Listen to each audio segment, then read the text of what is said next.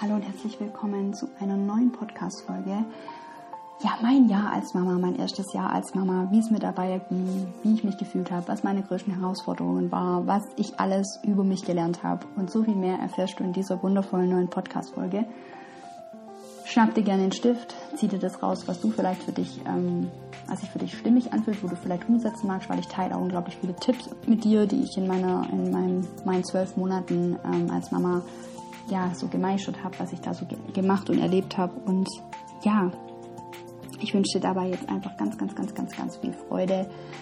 Ähm, es ist eine der persönlichen Podcast-Folgen oder Sprachaufnahmen, die ich jemals gemacht habe. Es ist sehr deep in meinem Leben, also es ist sehr ähm, ehrlich, sehr aufrichtig, sehr authentisch, hoffe ich auch. Vielleicht hört man Nino immer mal wieder im Hintergrund spielen. Ähm, ja, ich öffne hier ein Feld natürlich auf, um mich angreifbar zu machen, aber damit gehe ich jetzt einfach raus. Das ist für mich völlig fein und ich hoffe einfach, dass dir die Podcast-Folge ganz, ganz, ganz viel Inspiration gibt für dein Mama-Sein und dass ich dir dadurch einfach auch eine Inspiration bin und hoffe einfach, dass dir die Podcast-Folge ganz doll gefällt, du sie im Herzen spürst, denn sie ist aus meinem Herzen entstanden. Ich wünsche dir jetzt ganz, ganz, ganz viel Freude bei dieser wundervollen neuen Podcast-Folge Ein Jahr als Mama. ganz viel Spaß dabei. Hallo und herzlich willkommen zu dieser ganz besonderen Podcast-Folge, zu dieser Podcast-Folge, die, puh, wahrscheinlich auch eine der persönlichsten Podcast-Folgen von mir wird. und eine sehr emotionale Podcast-Folge vielleicht auch, weil, ja, ich möchte natürlich alles mit dir teilen, was ich in den letzten Jahren Mama sein gelernt habe. Denn es geht heute um das Thema was ich in den letzten zwölf Monaten als Mama gelernt habe, beziehungsweise wie meine letzten zwölf Monate mit, als Mama waren. Und ja, ihr habt mir ganz wundervolle Fragen über Instagram geschickt, die ich auch beantworten möchte. Und ich denke, darauf baue ich auch so ein bisschen auf. Das heißt, ich werde die Fragen beantworten und dann einfach so ein bisschen was sagen. Ähm, möchte aber erstmal ohne die Fragen beginnen, um einfach hier so einen kleinen Einstieg zu bekommen, sozusagen. Ähm, als allererstes möchte ich sagen, dass wenn du diese Podcast-Folge hörst, ähm, dass du dir ganz, ganz klar darüber bist, dass du ein Individuum bist, genauso wie dein Kind und dass alle, alle, alle da draußen unterschiedlich sind, dass wir die Kinder nicht über einen Kamm scheren können und auch wir als Mama sind alle unterschiedlich und das ist mir sehr, sehr, sehr wichtig zu sagen. Ich möchte hier so ein Bild geben, dass ich als Person hier ähm, selber mich ähm, herausgewachsen bin, sage ich auch mal, wie sagt man, dass ich in den äh, verschiedensten Situationen, aber auch an meine Grenzen gekommen bin, dass ich heute, ein Jahr später, als Mama komplett eigentlich ein neuer Mensch bin. Also ich fühle mich tatsächlich viel reifer, ich fühle mich viel ähm, geerdeter, ich fühle mich viel mh, mm, weiblicher auch, also ich fühle mich viel mehr in dieser weiblichen Rolle angekommen. Ähm, vorher habe ich mich immer so ein bisschen wie so ein Kind gefühlt, so mit 25. Und jetzt fühle ich mich schon so als eine richtige Frau.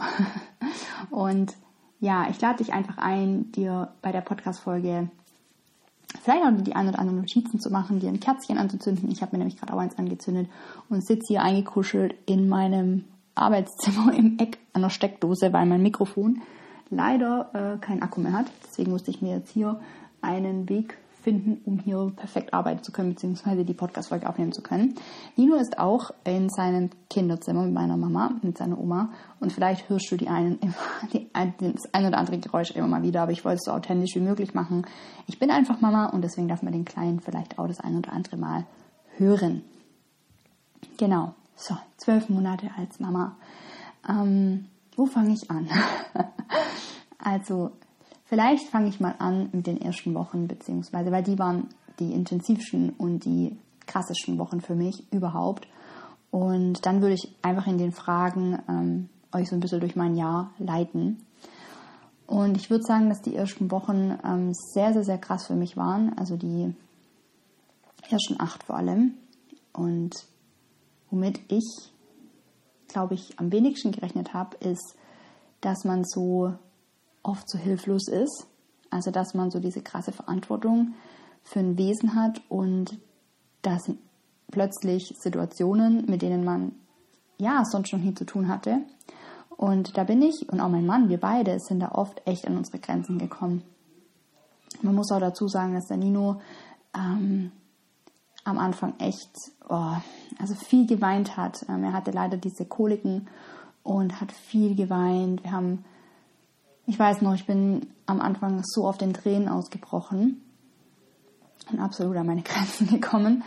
Und nach acht Wochen hat es dann ungefähr aufgehört und dann war es tatsächlich besser. Also dann bin ich auch selber angekommen und habe ähm, mal alles so ein bisschen Revue passieren lassen können, was äh, in den letzten acht Wochen dann eigentlich abging, weil ich finde, oft haben wir ja Zeit, um uns auf eine gewisse Situation oder wenn etwas Neues in unser Leben kommt, ähm, dass wir das dann annehmen können, dass wir damit arbeiten können, dass wir langsam in diese Rolle reinwachsen.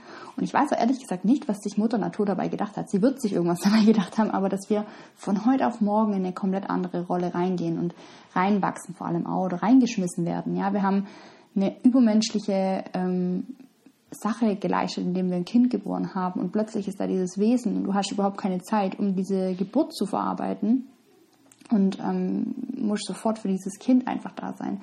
Und ich glaube, ähm, das war am Anfang auch mein Hauptstruggle, dass ich ein Mensch bin, der sehr viel Reflektierzeit braucht. Also ich brauche sehr viel Zeit, um mh, mm, zu reflektieren, um über gewisse Dinge nachzudenken und um gewisse Dinge anzunehmen und um überhaupt auch ähm, ja, eine Situation anzunehmen, wie sie einfach war oder was ich erlebt habe. Da brauche ich, glaube ich, auch ein bisschen länger als andere Menschen. Also ich bin ein Mensch, ich brauche unfassbar viel Rückzug, unfassbar viel Zeit, um zu journalen, um rauszuschreiben, um zu, ja, um einfach bei mir anzukommen. Und das war schon krass. Also ich hatte eine 17 Stunden Geburt, das heißt, ich war 17 Stunden in den Wehen bzw. in den Wellen. Ich habe die Hypnobirthing, äh, den Hypnobirthing-Kurs gemacht, weswegen ich das Wort Wellen bevorzug. Und ähm, die 17 Stunden, da bin ich, ich sage immer, es ist übermenschlich, was ich da geleistet habe. Und dann war ich plötzlich, hatte ich plötzlich dieses Kind in meinem Arm. Und sowieso ist die Geburt komplett anders gekommen, als wir es geplant hatten. Wir hatten eine Hausgeburt geplant und dadurch, dass ich meinen Muttermund einfach nicht öffnen wollte, mussten wir dann ins Krankenhaus. Ich habe dann hier auch eine PDA bekommen. Also alles completely anders, als ich es geplant hatte. Aber das Leben ist nicht planbar, eine Geburt sowieso nicht. Und deswegen bin ich auch damit auch relativ schnell fein gewesen. Also da habe ich auch überhaupt nicht gebraucht, um jetzt da irgendwie zu sagen, oder dass ich da irgendwie streng mit mir war. Oh mein Gott, wieso ist das so gekommen? Ich wollte es doch anders. Das habe ich angenommen. Aber ja, ich hätte, glaube ich, so eine Woche gebraucht, um diese Geburt, aber länger, diese Geburt einfach zu verarbeiten. Ja, und dann war er da. Und dann war es ab der achten Woche tatsächlich eine wunderschöne Zeit. Ähm, wir haben ganz, ganz tolle Dinge erlebt. Mm. Aber um hier auf alles einzugehen, ihr habt mir da eine Frage gestellt, die werde ich immer beantworten, was die schönsten Momente waren mit Nino. Ähm, aber was, auf was ich auf jeden Fall eingehen möchte, und ich glaube, da ist dann auch schon die äh, Frage, die ich als allererstes beantworten würde, die hat die liebe Sandra gestellt. Was war deine größte Herausforderung, die dich an dir wachsen ließ? Intuitiv würde ich sagen, die allergrößte Herausforderung war, dass ich am Anfang mit Wochenbettdepressionen zu kämpfen hatte. Und das ist jetzt, hier mache ich mich jetzt hier komplett einmal nackt, weil das habe ich so mit ganz wenigen Menschen bisher geteilt. Ähm, nicht, weil ich nicht darüber sprechen mag, aber das ist hier ein sehr öffentlicher Podcast. Deswegen ist es das erste Mal, dass es die Menschheit äh, von mir hört und dass ich ja das auch an die Öffentlichkeit gebe oder an die Menschen, die eben den Podcast hören. Und äh, das war eine sehr krasse Zeit für mich und ich denke, das hat auch damit zu tun, dass es eben keine Zeit für mich gab, um da so ein bisschen anzukommen. Ja, weil ich das als Mensch einfach sehr brauche. Und ich weiß noch, das war dann so in der dritten Woche, wo Nino auch sehr viel geweint hat, ähm, habe ich auch sehr viel geweint und das Schlimme war, ich habe gar nichts gefühlt. Also vielleicht kennst du meine Geschichte, dass ich mit Depressionen in meinem Leben schon zu kämpfen hatte und ich kannte das Gefühl somit, also ich hatte dieses Gefühl, kam mir, oder diese, das kam mir vertraut vor. Aber ich habe das natürlich in dem Moment nicht ganz so wahrgenommen, weil ich ja für ein Kind da sein musste. Und ich weiß aber noch einen Schlüsselmoment, wo wir beim Kinderarzt waren und der Kinderarzt oder die Kinderärztin mich gefragt hat, wie es mir denn geht. Und ich bin in Tränen ausgebrochen und habe gesagt, ich fühle nichts und dass du den Hintergrund verstehst, ich bin ein Mensch, ich fühle viel Dankbarkeit, ich fühle viel Fülle, ich fühle viel Freude, ich fühle viel Trauer aber auch. Und in dem Moment nichts zu fühlen, ich, mir war klar, dass die Kinderärztin zu mir sagt, sie leiden eine Wochen Wochenbettdepression und das dann zu hören, das war für mich ganz, ganz, ganz krass, weil du musst verstehen, ich arbeite so viel mit mir selbst und dann plötzlich die Erfahrung von einer Wochenbettdepression zu machen, wo ich, sage ich dir ehrlich, auch gedacht habe, ich bin darüber hin, also hinaus, dass ich sowas erleben muss. Ähm, ja, das war schon echt krass. Also auch hier, ich bin auch nur ein Mensch und auch ich habe immer wieder ähm, Themen, ja, die mich zum Wachsen bringen. Und diese Zeit war, es hielt Gott sei Dank nicht ganz so lange an, aber es war schon sehr, sehr, sehr krass. Also, dass ich mich ultra verloren gefühlt habe, überfordert gefühlt habe. Ähm, und am liebsten, und das kannte ich eben auch aus der Zeit, wo ich die Depression hatte in meinem, also jetzt nicht die Wochenbettdepression, sondern die normale, oder die normal, was ist normal, aber die Depression ähm, aufgrund meiner Blasenentzündung und aufgrund meiner körperlichen nicht vorhandenen Gesundheit, ähm, ja, war das für mich schon äh, schlimm, das wieder zu erleben. Und dann halt in so einer anderen Situation, wo man eben dieses kleine Wesen einfach hat. Und das war eine der größten Herausforderungen für mich, dann auch ähm, da meine Ruhe zu finden.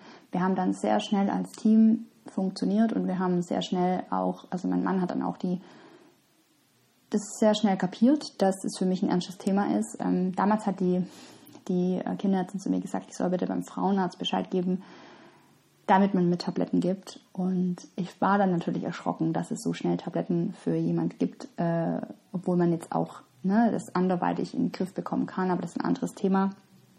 Aber ich habe mich so zurückversetzt gefühlt und das war sehr, sehr, sehr schlimm für mich, dass ich eigentlich ähm, ja da an dem Punkt dachte, ich pack das nicht.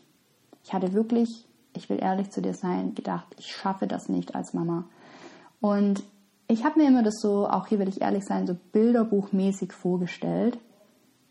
Ja, ich werde Mama und der Kleine, der ist ganz lieb, der schläft am Anfang ganz viel und ich fange im März wieder an zu arbeiten und Coachings zu geben und mich zu verwirklichen und äh, ja. Das ist was, was ich gelernt habe. Man kann Mama sein nicht planen, man kann überhaupt gar nichts mehr planen. Das ist auch gut so.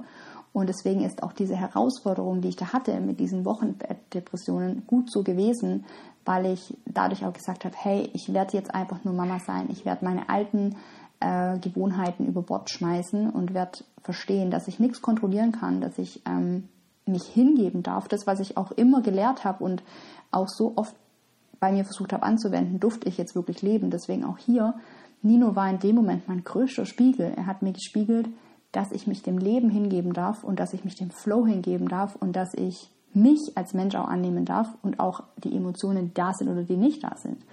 Und ich möchte hier wirklich sagen, es ist alles normal, was in deinem Leben passiert. Die schlechten Zeiten, die guten Zeiten und auch, dass man, was denkst du, was in mir vorging? Ja, ich habe das größte Glück der Welt in meinem Arm. Also die, dieses Baby in meinem Arm. Was ich mir immer gewünscht habe. Ich habe mir immer eine eigene Familie gewünscht. Und plötzlich fühle ich gar nichts und will eigentlich die ganze Zeit nur heulen, schlafen und im Bett liegen. Das war schon eine, der, also das war, wenn man mich hier so direkt fragt, meine größte Herausforderung.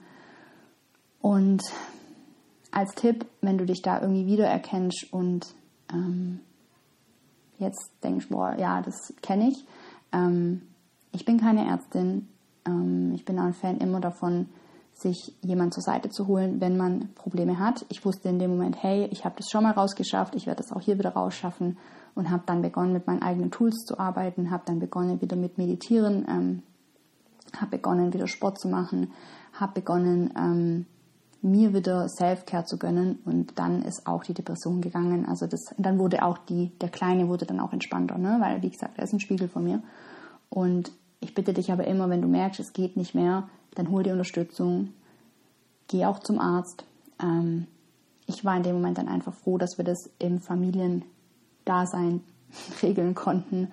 Und äh, ja, ich da dann einfach den Halt hatte, dass ich mich wieder komplett auf mich konzentrieren konnte. Also nicht komplett, aber mir Zeit für mich nehmen konnte und einfach als Person auch klarkommen konnte, was da in den letzten Monaten passiert ist. Und das ist dadurch auch ein schönes Learning, was mich an, hat wachsen lassen, dass ich als Mama schon sehr, sehr, sehr früh begonnen habe, ähm, mir die Zeit für mich zu nehmen, weil ich wirklich verstanden habe, wenn ich nicht in meiner Mitte bin und wenn es mir nicht gut geht, wenn ich nicht ähm, 100% ja, glücklich bin, ist es Nino wirklich binnen Sekunden auch nicht mehr. Also dann zeigt er mir einfach, dass ich ein Thema habe und dann spiegelt er mir das so krass.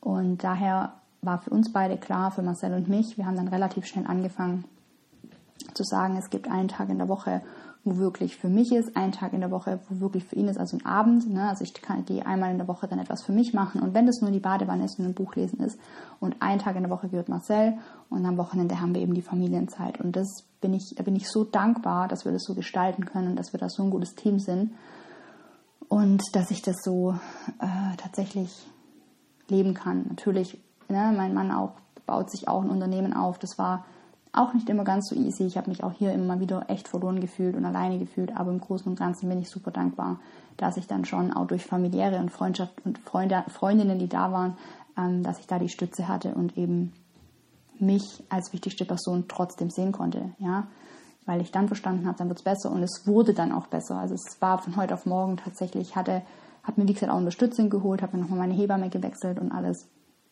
und habe mich dann wirklich innerhalb von paar Tagen oder ja, es waren glaube ich zwei Wochen oder so, dann ging es mir wieder besser. Also da hat mir echt viel geholfen, mit mir selbst zu sein und alles zu verarbeiten, was die letzten Wochen war. Und dann begann auch Nino ähm, ein gesundes Essverhalten zu ähm, bekommen oder zu, zu haben, gut zu schlafen. Und es wurde dann echt alles viel, viel, viel leichter. Genau. Ähm, dann würde ich gern darauf eingehen, was waren die schönsten Momente mit ihm in den letzten Monaten und was waren die größten Herausforderungen von der lieben Valeska die die Frage gestellt hat. Ähm, die Herausforderung, ich möchte noch eine nennen, tatsächlich, die mir jetzt gerade so direkt mal eingefallen ist. Eine sehr, sehr, sehr krasse Herausforderung war für mich ähm, auch noch das Thema Stillen.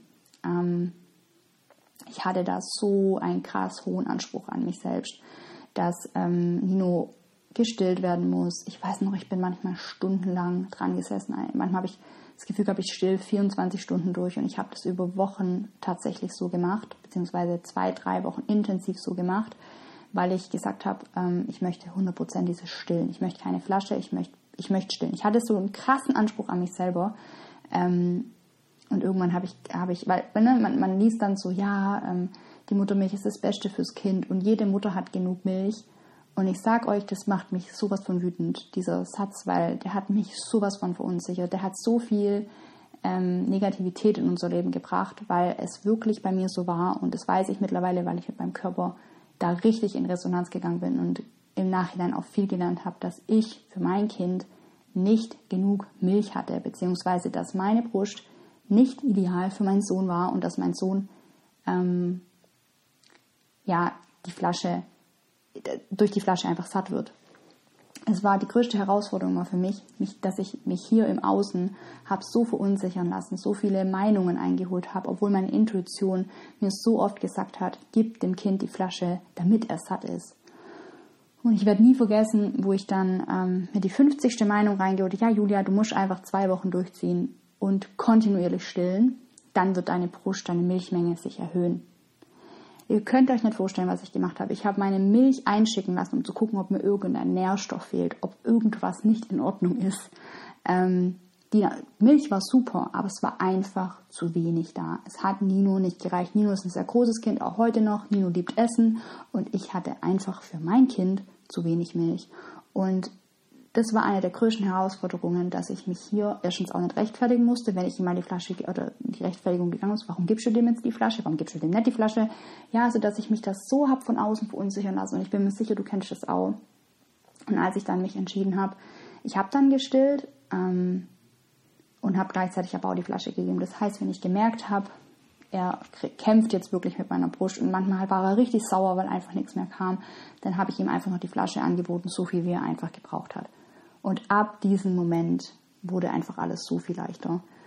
Und mein Kind war satt, mein Kind war glücklich und das ist meine, mit meiner größte Herausforderung auch gewesen, dass ich mich da so habe verunsichern lassen und so viel ähm, aufs Außen gehört habe.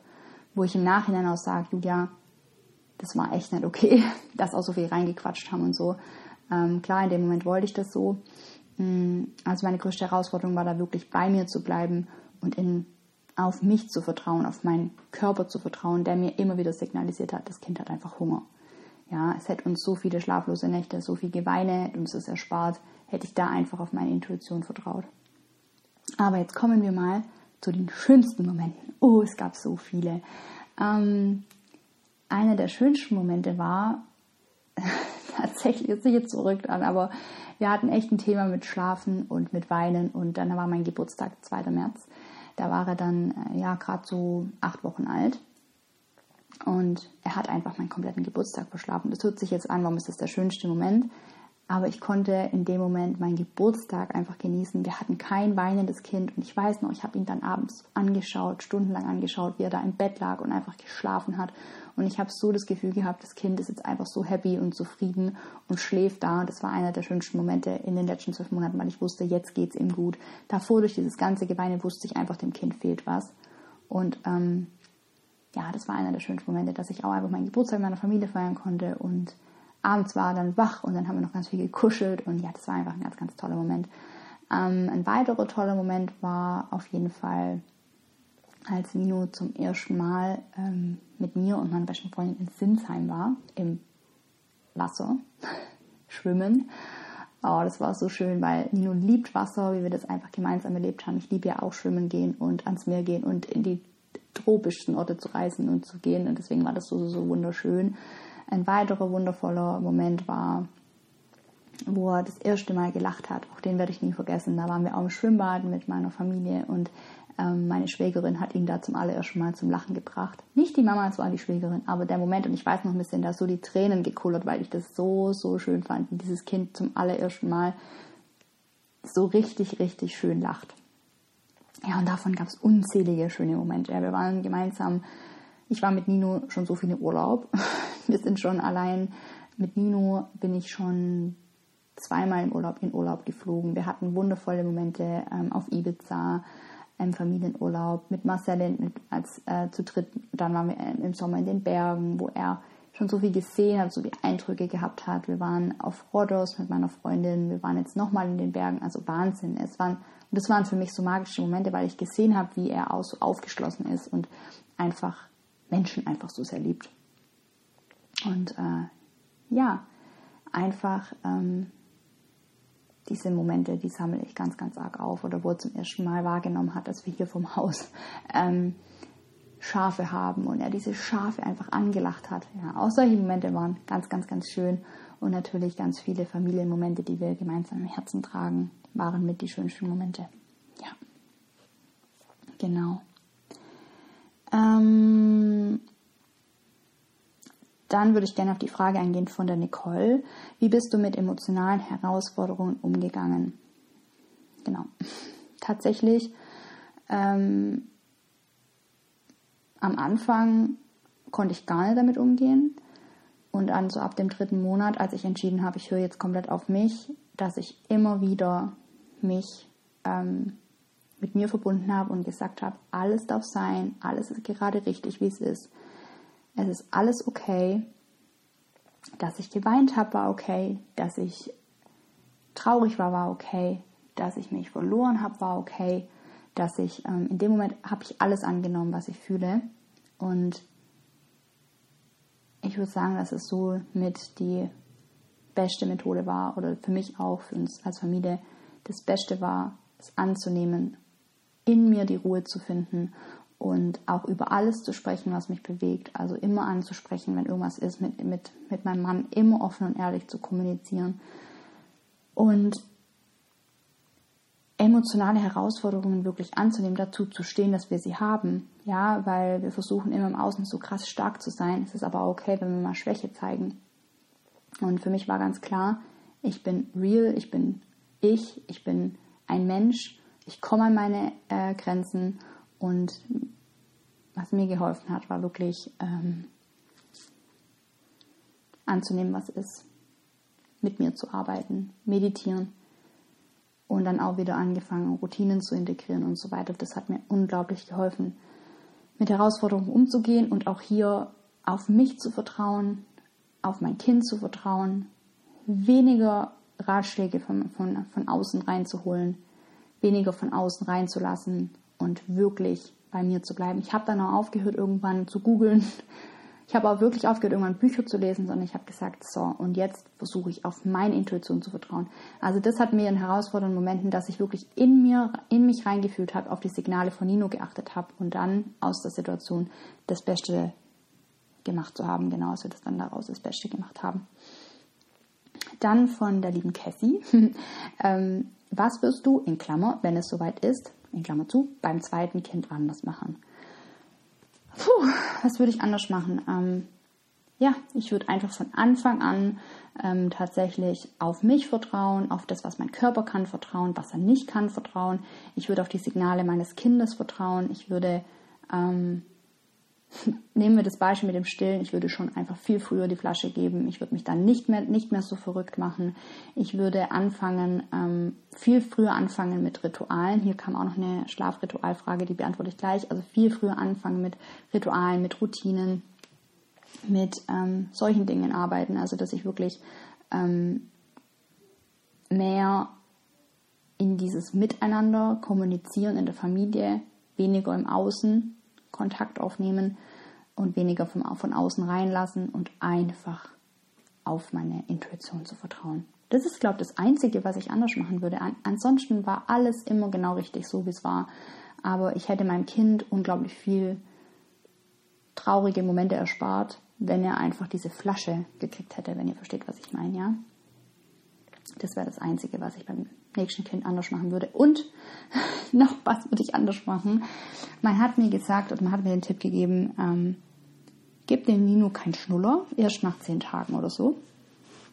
Und ich würde tatsächlich, wenn ich einen, also Nino nimmt absolut keinen Schnuller, er hasst den, was jetzt im Nachhinein auch gut ist. Wobei, nee, manchmal wünsche ich mir wirklich, er würde sich beruhigen durch einen Schnuller, weil manchmal beruhigt er sich sehr schwer.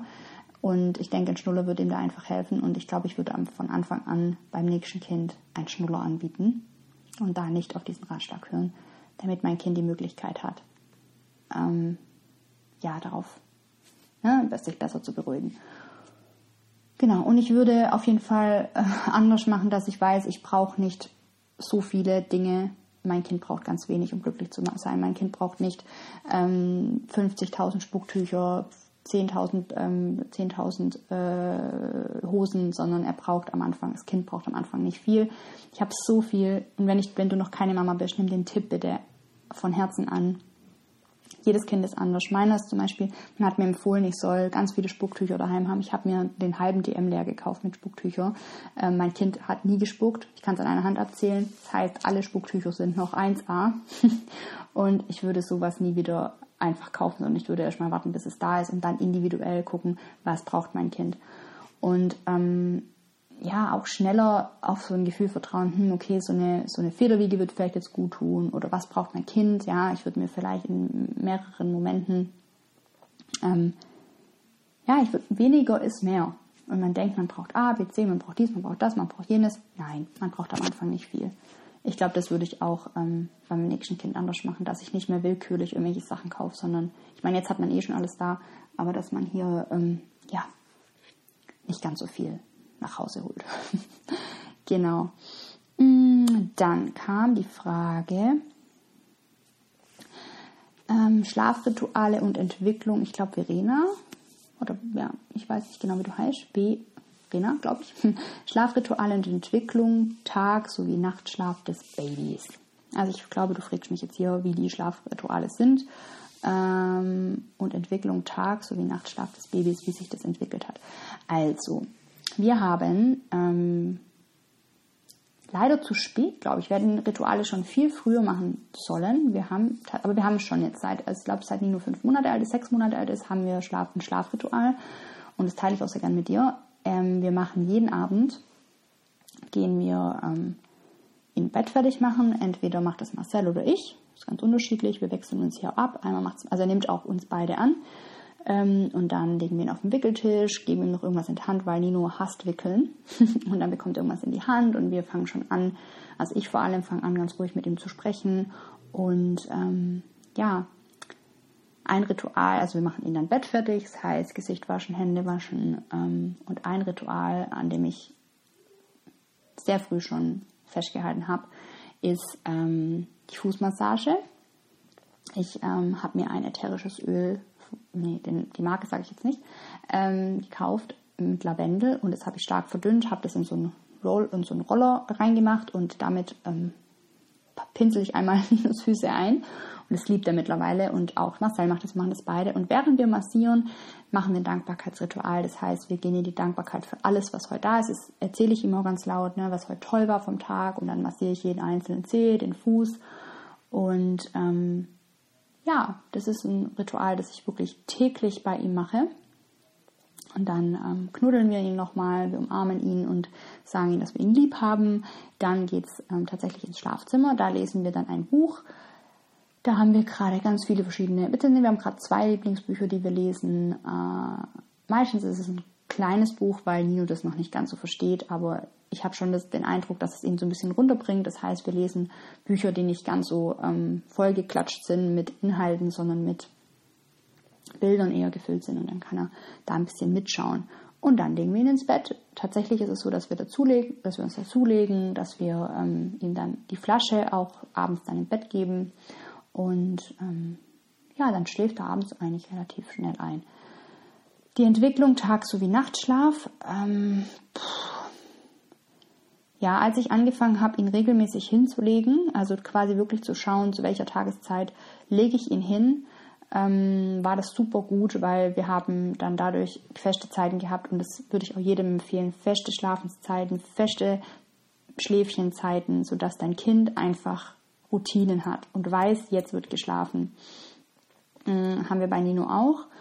Gerade ist es so, dass er jetzt umschwenkt von zwei Schläfchen auf eins. Das heißt, hier finden wir gerade wieder eine neue ähm, Routine und ja, gucken jetzt gerade, wo da hier die Reise hingeht weil Nino äh, ja gerade manchmal nur ein Schläfchen macht, dann legen wir ihn abends ein bisschen früher hin. Wenn er zwei Schläfchen macht, legen wir ihn abends eine halbe Stunde später hin. Und man merkt gerade auch, dass er diese Entwicklung hat, weil da in der Nacht wird er sehr viel weint, also immer mal wieder sehr viel. Ja, doch, gerade sehr viel. Also ich habe gerade echt nicht so ganz gute Nächte, habe aber im Laufe der letzten zwölf Monate auch super Nächte gehabt mit durch, also mit fast Durchschlafen. Nino ähm, bekommt nachts ja hat relativ früh dann nur die Flasche bekommen, was ihn meiner Meinung nach auch echt gut satt gemacht hat.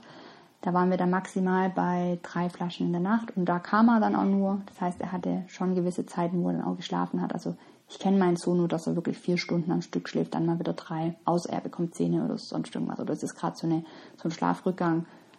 Weiß ich aber und vertraue darauf, dass sich das auch wieder einpendelt. Also die Entwicklung vom Tag- und Nachtschlaf ist wirklich so, dass ich hier auch intuitiv immer geguckt habe, wie viel Schläfchen braucht er. Je nach Alter ist es unterschiedlich und dem halt, das habe ich ihm dann auch angeboten, immer zu den gleichen Schlafenszeiten. Und Nino ist, ja, wie, wie gesagt, in der Nacht würde ich mal behaupten, kein schlechter Schläfer. Tagsüber haben wir schon manchmal Herausforderungen, da muss ich mich auch immer wieder mit ihm hinlegen. Wir haben uns eigentlich auch echt angewöhnt, dass ich sogar mit ihm Mittagsschlaf mitmache, weil ich dann einfach die Erfahrung gemacht habe, dass er mittags ein bisschen besser schläft. Aber ich kann mir das halt auch frei, frei einteilen, dass ich eben mit ihm schlafe. Genau. Dann kam noch eine Frage, die letzte Frage. Ähm, wie Zeit für dich finden, innere Ruhe in stressigen Situationen, sich selbst nicht verlieren als Mama? Ja, das ist, glaube ich, eine unglaublich schöne Frage, um den Podcast abzuschließen dann, ähm, weil ich finde, dass das die wichtigste Frage fast ist. Ähm, alle Fragen waren wichtig, ihr Lieben, aber die Frage finde ich einfach für euch sehr wichtig, weil ich hier, glaube ich, ein paar Impulse geben kann. Zeit für dich finden, die findest du nicht, die nimmst du dir. Und wenn dein Kind daran gewöhnt ist, dass du 24-7 mit ihm zusammen bist, dann fang an, jemand ins Haus zu holen, ähm, der sich 10 Minuten ums Kind kümmert, der dir 10 Minuten wirklich, wo du dir fixe Zeiten einplanst, täglich oder alle zwei Tage, am besten täglich, ähm, wo du für dich hast. Und wenn du nicht täglich jemand für dein Kind haben solltest, dann einmal in der Woche eine halbe Stunde. Also wirklich die Zeit für dich einfordern. Vertrau mir, wenn du Zeit für dich hast, dein Akku voll lädst, dann geht es deinem Kind auch besser. Dein Kind spürt deine Anspannung, dein Kind fühlt es, wenn du nicht bei dir bist. Dein Kind spiegelt es dir vielleicht sogar. Das heißt, wirklich beginnen, feste Zeiten für dich einzuplanen. Vielleicht bist du alleinerziehende Mama, hol dir trotzdem Hilfe. Du hast sicherlich jemand in deinem Freundeskreis oder hol dir eine Nanny, keine Ahnung, die einfach nur eine halbe Stunde nach deinem Kind guckt. Deinem Kind geht's da gut. Wir haben oft so die Idee, oh mein Gott, jetzt geben wir das ab. Hatte ich tatsächlich nie. Ich wusste, meinem Kind geht's gut, wenn es mir gut geht. Und Nino ist da demnach auch überhaupt der Fremdbild überhaupt nicht. Der liebt Menschen über alles. Und wenn dein Kind einfach ein Mensch ist, der sehr, also ein Kind ist, das sehr an dir hängt, dann fang mit zehn Minuten an und mach, sprich mit deinem Kind, sag, hey, Mama braucht jetzt mal kurz Zeit für, für, für sich hm, aber dafür spielt XY jetzt einmal mit dir.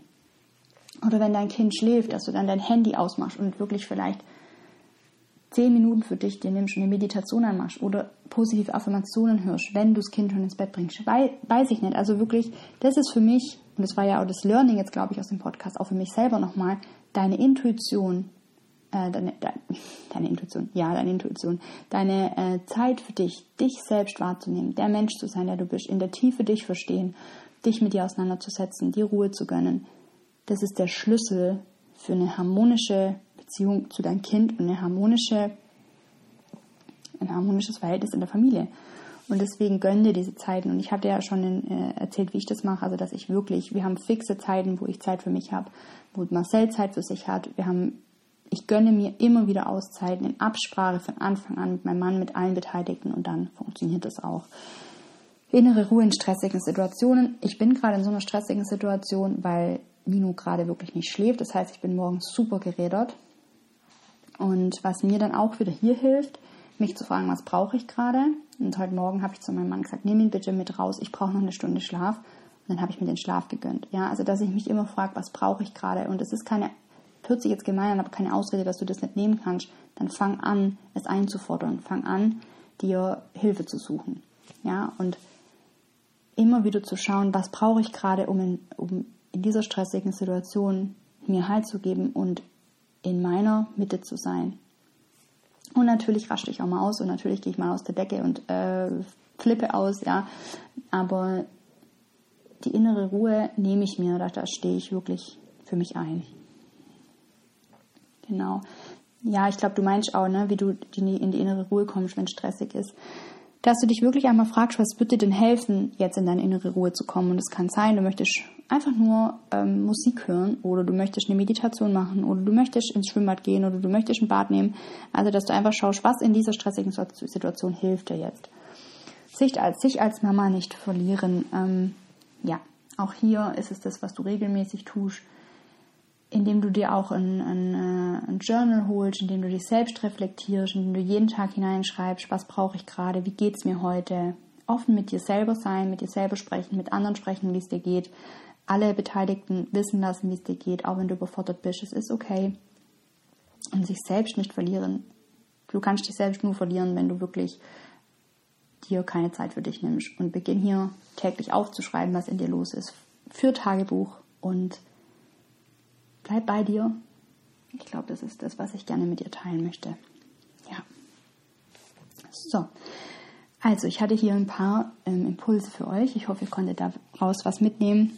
Mein Jahr als Mama war das turbulenteste Jahr meines Lebens, das herausforderndste Jahr meines Lebens. Ähm, ich bin noch nie so schnell über mich hinausgewachsen, noch nie so schnell gewachsen. Ich bin noch nie ähm, so in meiner weiblichen Energie gewesen. Das heißt, wirklich diese Weiblichkeit anzunehmen, dieses, was bedeutet das, im, im, einfach nur zu sein, einfach nur zu leben, einfach nur im Moment zu sein, mit meinem Kind zu sein, war mein allergrößtes Learning. Aber auch mir zu erlauben, dass ich alles bin, dass ich Business Businessfrau bin, dass ich Ehefrau bin, dass ich Mama bin, dass ich ähm, alles liebe. Ja, eine Herausforderung war zum Beispiel auch, als ich erkannt habe, dass ich unbedingt wieder arbeiten will und es aber einfach nicht ging und ich dann geschaut habe, okay, was kann ich jetzt machen, damit ich meiner Arbeit wieder Ausdruck geben kann. Dann habe ich wieder angefangen, vereinzelt kleine Coachings zu geben, Kurse zu drehen, meine Academy zu gründen, ähm, das Event zu planen. Also alles, was mich in dem Moment glücklich gemacht hat, habe ich gemacht, aber immer in der Form von, ich gebe mich dem Flow hin und gucke, was gerade geht. Und ja, es war eine sehr intensive Zeit, aber mit die schönste Zeit in meinem Leben und ich will sie nicht mehr her hergeben, auch wenn ich ähm, manchmal denke, so nachts, ich raschte aus, oh mein Gott, schon wieder wach. Aber es gehört dazu, die kleinen Wesen wachsen, die kleinen Wesen fordern uns. Jede Mama kennt es, glaube ich. Und an erster Linie bist du Mensch und du bist wichtig, für dich wichtig. Und fang einfach an, dich als Mama zu fühlen, dich wahrzunehmen, als Mensch zu fühlen. Mm. Ich habe es so oft gehört, wenn mir jemand geschrieben hat, ja Julia, bei dir mag das ja funktionieren, aber bei mir nicht. Wenn ich mich nicht, wenn ich nicht für mich eingestanden wäre oder wenn ich nicht meine Bedürfnisse mitgeteilt hätte, dann hätte hätte auch nichts funktioniert. Dann würde ich heute vielleicht nicht hier sitzen und die Podcast-Folge aufnehmen, sondern immer noch irgendwo lost in der Ecke hocken und heulen und ähm, wäre vielleicht wieder gefangen gewesen in meinen Depressionen. Wer weiß, ja. Aber ich habe bewusst Entscheidungen getroffen, dass ich als Mama immer mein Glas voll machen darf und immer meinen Akku aufladen darf. Jetzt am Wochenende zum Beispiel steht, ähm, wenn du die Podcast-Folge hörst, war das Wochenende schon, aber steht ähm, ein kleiner Urlaub an mit meiner Freundin, wo ich zu meiner Freundin fahre und wo wir gemeinsam Zeit verbringen, wo ich nicht hier zu Hause bin. Und ich habe da null ein schlechtes Gewissen damit, weil ich weiß, ich komme mit vollen Akkus wieder zurück. Ja. Und der eine oder andere mag denken, wie kann die das nur? Sie hat doch ein kleines Kind. Nein, meinem Kind geht's gut, er ist bei seinem Papa. Der liebt die Zeit bei seinem Papa und das ist alles fein. Es ist nur das, was wie du es bewertest. Und das war auch so ein Learning für mich oder jetzt in der Zeit, dass ich einfach immer für mich, mein Kind und mein Mann, für uns als Familie schauen darf, was uns gut tut. Ich höre auf das, was uns betrifft und nicht, was andere im Außen sagen. Unglaublich viel Freiheit hat mir das gegeben. Ja, also dieses Jahr war transformierend, magisch und wenn ich noch eins mit dir teilen darf, nimm dich an, wie du bist. Weine, wenn du traurig bist. Sei wütend, vielleicht nicht vom Kind, aber dann zieh dich kurz zurück. Schrei los, geh vielleicht einmal in einen anderen Raum. Tanz es raus mit deinem Kind, ohne dein Kind. Ähm, fühle, was gefühlt werden möchte. Tu wieder was Gutes für dich. Mach etwas, was dir Freude macht. und dann wird auch dein Kind entspannter und ja, ich hoffe, ich konnte jetzt alles so. Also mein Jahr als Mama war wundervoll, mit vielen Herausforderungen und mit vielen Momenten, wo ich gedacht habe, ich pack's nicht.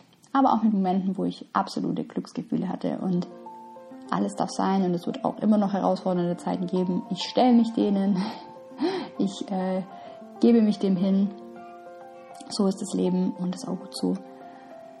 Ja, genau. Ich wünsche dir jetzt auf jeden Fall eine wundervolle Zeit. Ich würde mich mega freuen, wenn du mir teilst, wie der Podcast gefallen hat. Es ist ein sehr persönlicher Podcast, ist sehr aus meinem Herzen gesprochen, wie alle meine Folgen, aber der hier ganz besonders, weil ich meine, es ist was sehr Privates, was ich hier viel auch mit dir geteilt habe und ich hoffe einfach, er hat dir gefallen. Ich würde mich ultra freuen, wenn du mir mitteilst, wie dir die Podcast-Folge gefallen hat. Was du vielleicht für dich mitnehmen konntest, ob ich dir einen Impuls mitgeben konnte und ja, ich danke dir, dass du dir die Folge angehört hast und wünsche dir jetzt eine ganz, ganz, ganz wundervolle Zeit und freue mich von dir zu hören. Deine Julia.